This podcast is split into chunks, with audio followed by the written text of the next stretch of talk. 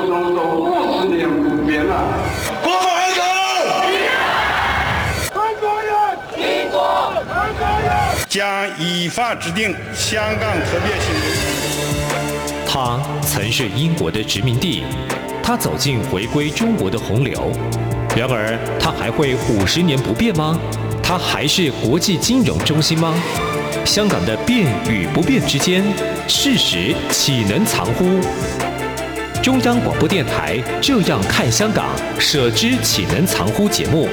每周三晚间十点，由吴色志老师来和大家一起话说香港，关心香港。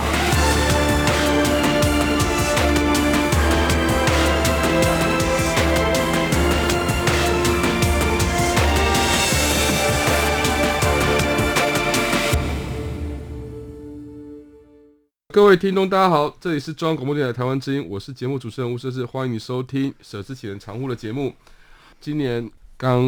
一月嘛，那所以基本上大家对于很多的时事状况都比较 focus 在疫情哈。那确实，现在目前全球疫情的肆虐，然后中国疫情看起来也是非常严重。那台湾有一些确诊的状况，那也希望说未来当中这个疫情能够。顺利来平息哈，然后呃，社会大众能够回到比较正常的生活。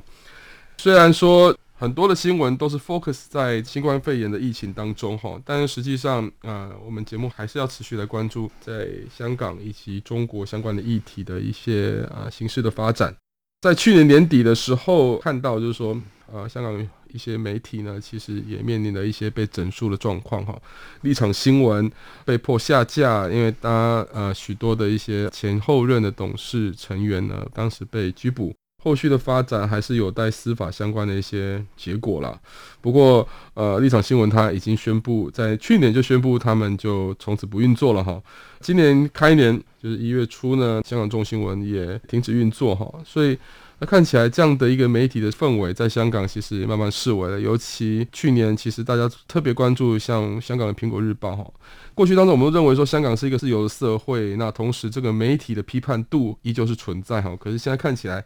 这样的一个形势其实有非常巨大变化。这可能也许跟整个香港未来的一个政治形势有很大的关联性哈。那今年三月，这个香港特首也要改选，这个。清理战场，或者是呃，让这个整个香港社会能够符合北京所希望的一个政治氛围，我想这也是有一定程度的一个考量。今天特别再度欢迎哈，在许多集之前，我们曾经邀请到这位在台港生郭玉谦郭先生呢，来到我们的节目里面来分享他对于香港情势的一些观察。今天我们再度非常高兴的邀请他来跟我们分享，就他的角度来观察香港目前所面临的一个媒体的一个环境的状况，以及他对这些几个重要的事件，他个人的一个分析的观点。郭先生你好，主持人好，各位听众大家好。好，我想大家可能也许大概知道发生什么事情，可是好像详细的过程可能也不太了解。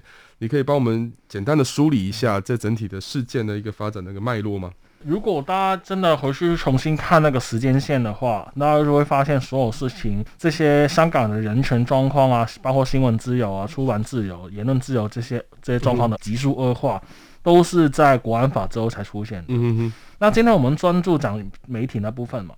那最后也看到，在国安法通过之后，应该大家还有印象，就是香港的《苹果日报》马上几乎是马上就被追着打，然后就倒闭了嘛。那他们逼他们倒闭的方法其实也很简单，除了刚刚你说的把高层抓起来以国安法控诉以外，这是告他们以外，另外就是还没有定罪就已经先把那公司的一些钱给冻结起来。那一家公司，也许你以后。抓高层，他们没啥会撑住的话，你把他的资产都冻结起来，都发不出薪水，就确定没办法营运了嘛。那所以苹果日报这样子就被打下来。这是前阵子立场新闻，你是用类似的办法，可是把高层、前董事都抓起来，对，然后再把他们资产冻结，就逼得立场新闻当天的下午就马上宣布说，他们要马上终止营运这样。对，除了你刚刚说在一个礼拜内商机嘛，还有众新闻也是自行宣布解散以外。其实，在台湾，大家可能比较没有了解到，就是在那一阵子，其实有很多比较没那么有名的网络媒体也相继的说，让我们也要解散。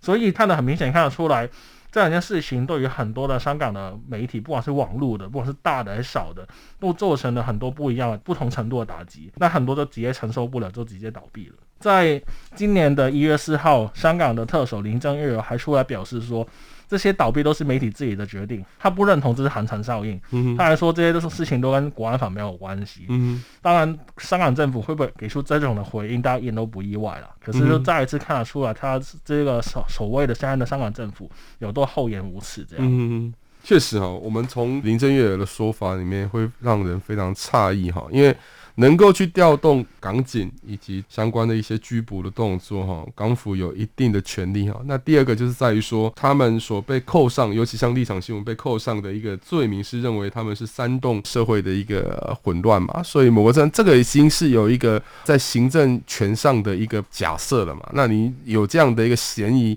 那这个是谁做一个判断？这绝对不是一个媒体它之后结束营业的一个自我意愿的问题，而是它面临了很多来自于政治上的打压跟司法上的打压。其实我一直都非常好奇，就是说在香港来讲。这些媒体，它当然扮演一个非常重要的一个呃角色了，它可以去传递很多的讯息。就媒体的角度来看的话，但是媒体要作为一个监督的角色，它可以铺露更多的一些讯息出来，让社会大众能够了解真相。过去当中，当然香港部分的媒体也是有这样的功能啊，好，但是因为港版国安法通过之后，这些媒体也是人心惶惶嘛，因为毕竟可能会面对政治的追杀。可是呢，香港民众对于这样的一个状况是怎么去做思考的？也就是。是说，当他所有的讯息、对外的讯息，或者是他可以接受到的资讯，一个一个被关掉了。过去很长的时间，他香港民众习惯了这样的社会氛围。可是呢，国安法一颁布之后，整个世界都改变了。他们还是会有求知的欲望嘛？一般民众还是对很多的讯息想要多一些掌握，或者是他们会有好奇。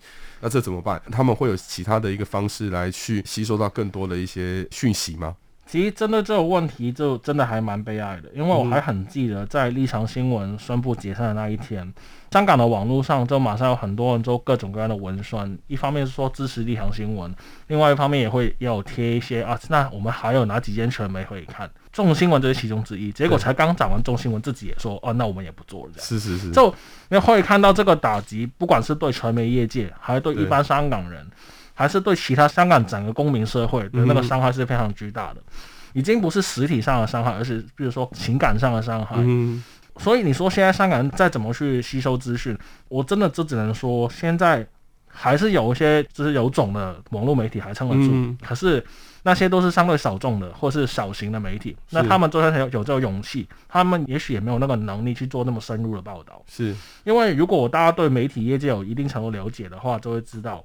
一个记者，一个有能力的记者，是需要靠时间去养出来的。对，是。那他们有很多时候跑新闻，必须要靠关系跟人脉，才能提前知道或是拿到一些独家的内幕消息。对，特别是比如说，还有一些中国组的新闻，你还必须要对中国有足够了解，那都不是你上过课或者是刚菜鸟进来这个行业就马上可以做得到的，那都需要透过很多经验才能做到。那你现在突然这样打击下去之后，就算那些小型的网络媒体，他们有这个勇气去做，他们也没有能力去报道这么深入的新闻，所以对于很多香港人来说，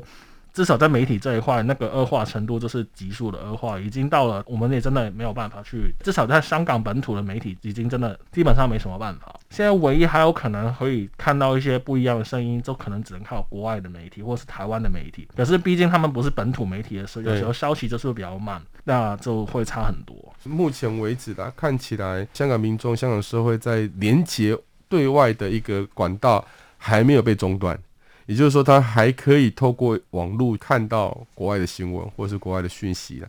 不过，呃，我想，毕竟哈，其实，在任何一个社会都一样哈，就是。你所习惯，或者是你可能在有兴趣的议题，都会跟你生活的周遭的环境会有很大的关联性。所以我相信香港民众应该也会更希望说，在过去当中那种习惯他所习惯的语言，或或者报道方式，或者是报道的相关的一些题材。所以呢，当这些题材慢慢都不见了，或者是在这个多面向多元的议题变得很单一的时候，那这个时候就算是有国际上的一些新闻进来，可能也没办法让他们觉得说好。像如同回到过去的一个生活形态。其实我蛮好奇的，说这么多的媒体哈，因为香港过去这个言论相对自由的那一个美好的时代的时候，这些媒体当然养了非常多的记者、媒体人。那但是呢，一间一间的倒下来之后，那这些媒体人怎么办？他这些记者会去哪里呢？因为如果依照他们过去职涯的经验，或者是他们对于作为媒体人的这个认知里面，可能会习惯过去那样的一个比较属于揭露事实的这样的一个职业信仰哦。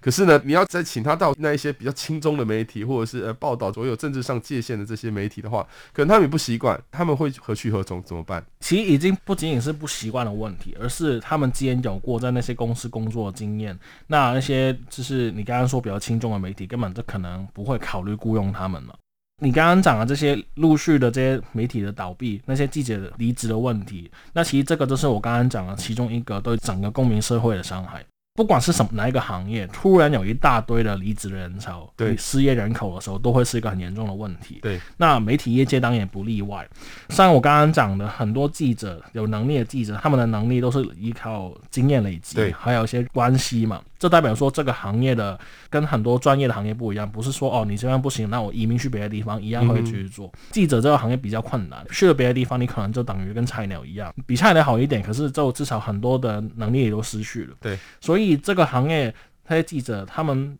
比较不可能去选择移民去国外，或者是去比如说香港苹果日报有没有很多人会转移到台湾苹果日报？嗯，我相信人数不会很多。身上有一些呢，据我所知，有一些可能就转行，嗯就真的被迫转行。那当然有一些可能就还是很有勇气，也很想继续坚持的自主一个新的网络媒体。可是毕竟只能靠自己的全款或者是微微薄的广告收入的话，能撑多久，我可能也不太乐观。对，那当然还有一些真的就完全就移民退休这样，就直接退休，连可能年纪也到，那这种也是有。你说有没有可能是刚进去的，所以还没有很深的记录，然后就赶快转籍去那些轻中的媒体当卧底，或者是他可能真的是转投中国？有有没有这种人呢？可能也有。嗯、那但是刚刚我讲这个选上人数比例如何？他终究是对香港作为一个公民社会一个巨大的伤害。对，就算是对轻中的媒体来说，这样子也对媒体业界他们的那个生态的健康也是不能好的，也会挤压到现在还在。来念传媒学的那些大学生的，他们这个就业市场都这么多老鸟到处跑，你这些新人菜鸟出来还怎么找到工作呢？所以这些问题都是一个扣着一个，对整个香港都是造成一个很大很巨大的伤害。我觉得确实哈，看起来未来当中整个香港的一个这个媒体的环境哦，或者媒体的市场、人才等等哈，都会接踵而来，会有很大的巨变。当然，我们从大环境来看的话，也许这个媒体不再那么多元，变成一言堂的一个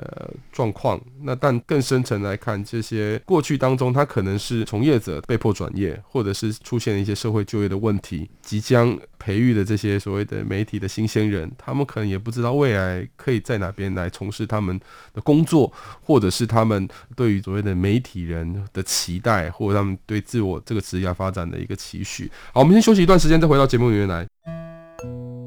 台湾之音，给你最有 feel 的声音，中央广播电台。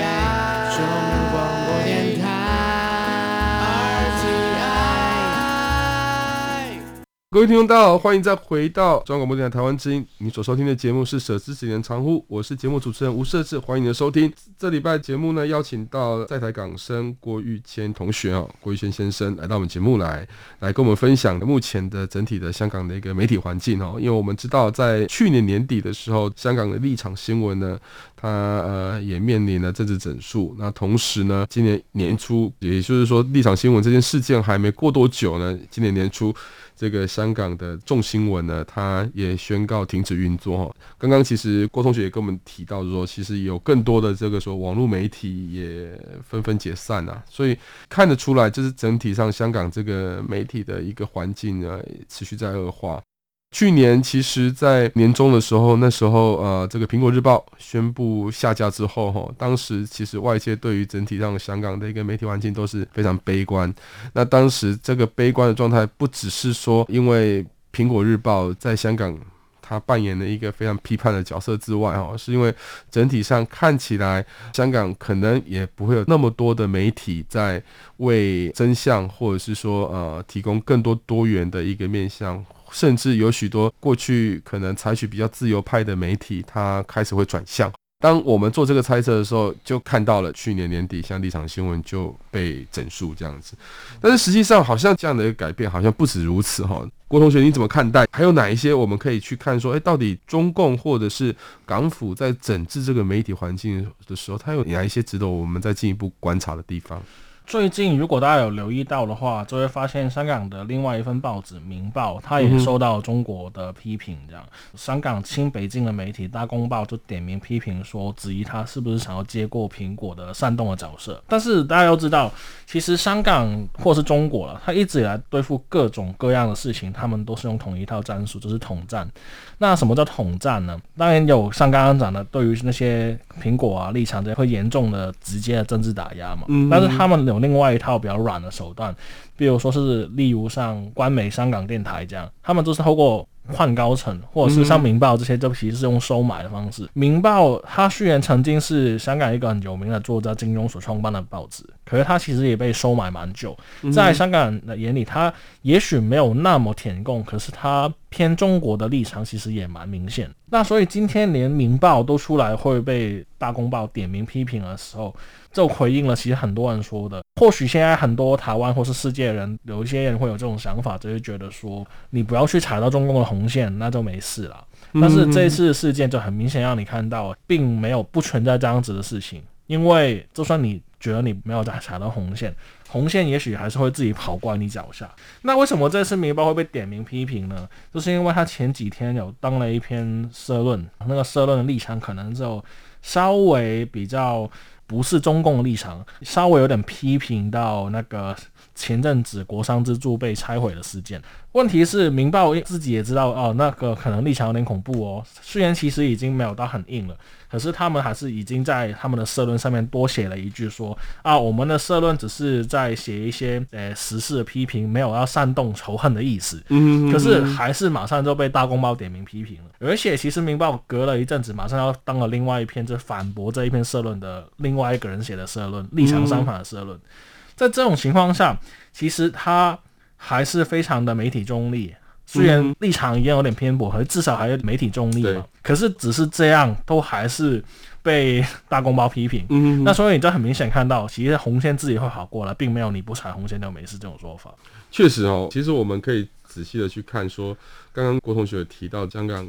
大学这个纪念碑的事情啊，在去年年底的时候，香港许多大学呢，它原本以前都有一些纪念一些民主的这个文艺作品，慢慢的有一些大学开始把这些文艺作品拆除，然后拆除之后呢，在今年元旦的时候，有些大学开始办理那个所谓元旦升旗典礼。所以看得出来，其实这些动作都是有一连串的哈，就是说希望能够透过消除大学对于民主自由的追求这样的一个期待或或者这样的一个形象，然后进一步去形塑中国所期待大学应该有什么样的角色。我们刚才就是香港目前看到的媒体，好像也是有这样的一个氛围哈，就是说消除这个媒体对于报道公正或者是所谓的中立，或者是说这个媒体监督政府的社会期许，然后再慢慢标定。一个媒体在中共眼中，它是作为一个宣传政府的一个角色。刚刚其实郭同学提到这个《明报》的一个现象哦，是不是可以这么说？就是说，北京对于香港的压制，它不再只是停留在于说你过去曾经报道什么，或者是说你是不是立场是偏向自由派、民主派这样的一个这么简单的政治立场的一个区分啊？它可能是透过这些动作，进一步来去对更多的媒体宣示说，你作为一个媒体，应该要做怎样的一个报道方式。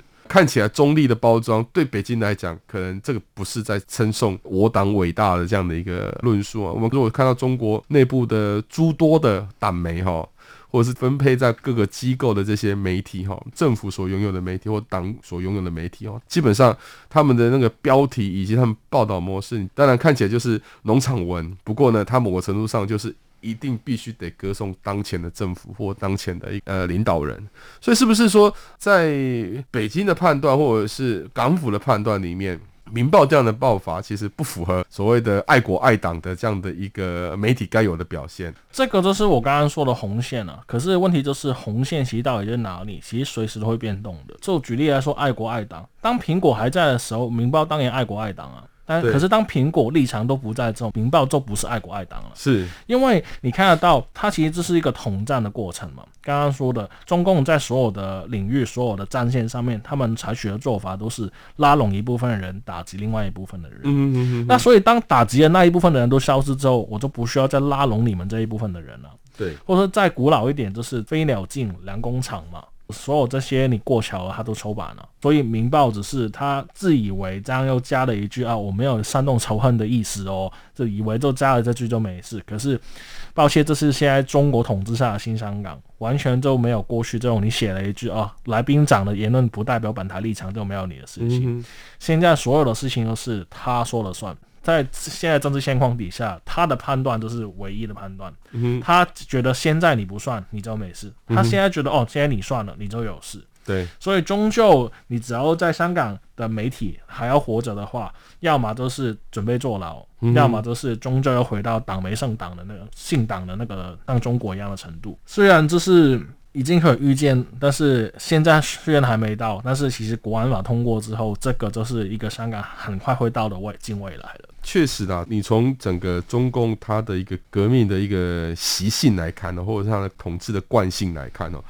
确实它有一个非常可以去做检视的一些套路啦，因为。香港说目前看到的一个状况哦，不管从媒体，或者是从所谓的学术圈，或者从整体的政治的一个变动哦，其实都可以看得出来，中共不停的在示范他过去对内的一个革命的做法。这个革命的做法，其实简单来讲是三大法宝。三大法宝简单来讲，就第一个是党的建设，第二个是武装斗争，第三个是统一战线。那统一战线就刚才你提到统战的作为哈，从这一波媒体的一个整肃的动作哈，其实就很符合刚刚我们有提到说，像比如说他如何在这个媒体的经营层来去做整治，或者是来去做改变成员的改变，或者是换上符合爱国爱党的人士来任董事，那这个就是党的建设的一个概念。当然他不会这么粗糙，但未来不见得是不一定哈。就是说他现在还不会这么粗糙的说，我在这个媒体里面设立党组。但是呢，他未来当中也有可能会这样发生。可是，在这个阶段，他就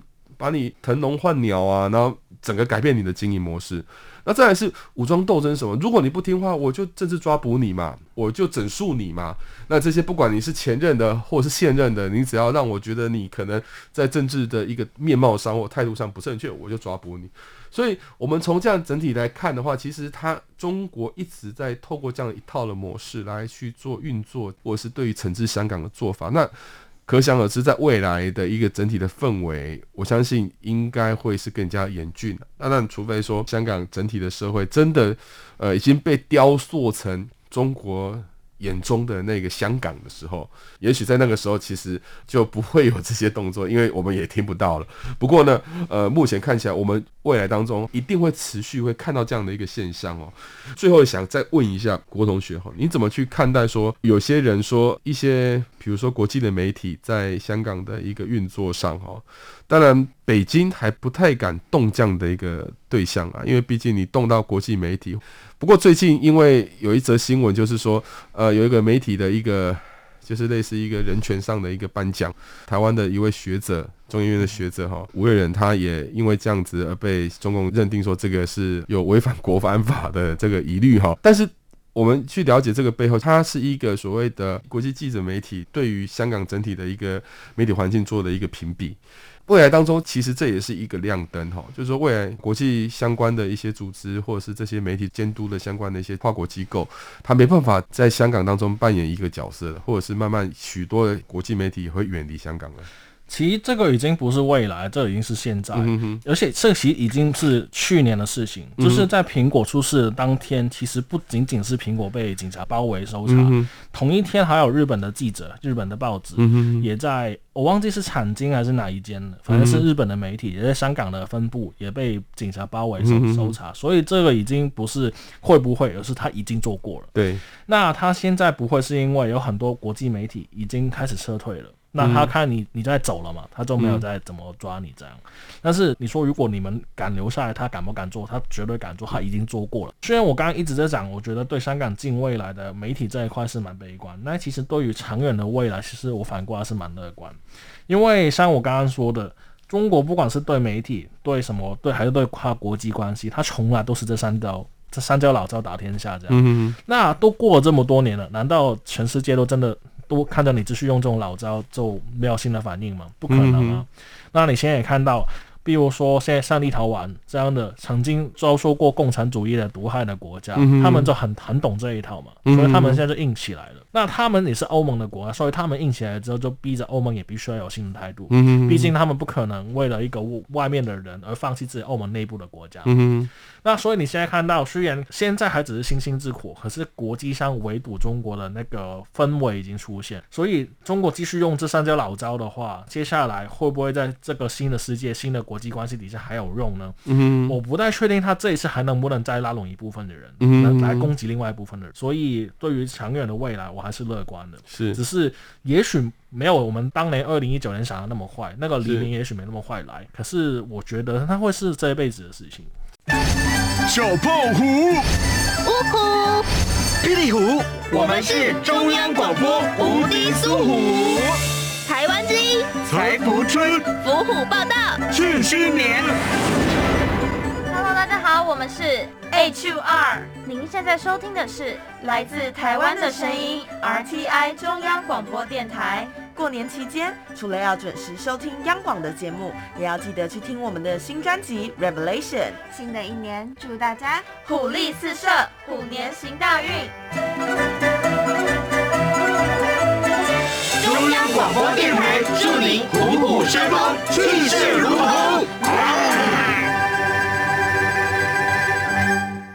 我们时间非常有限，不过我还是非常期许说，未来整体的香港的发展能够朝向一个非常稳定的方向哈，甚至是说能够有一天可以改变整体上，当然说呃现在所面对的这些。不管是政治打压或人权的问题，在未来当中能够有一些些变化，但这个不是只有单由香港内部来自我觉醒哈，而是其实应该是国际社会或者是台湾作为民主国家以及民主社会都应该要持续关注的很重要的面向，因为毕竟过去从台湾的角度来看，过去台湾能够从威权体制进入到民主国家这样的一个过程当中，其实很多都是来自于国际社会的援助哈。当然，民主前辈他们的努力、他们的坚持是很重要的一部分。但是如果没有国际社会持续的关注跟援救，其实我们很多的民主的火苗，可能在这个威权体制之下很难再维系哦。那同样在香港也是如此哈。其实很多的香港民众，他们也是对未来当中的民主发展有所期许。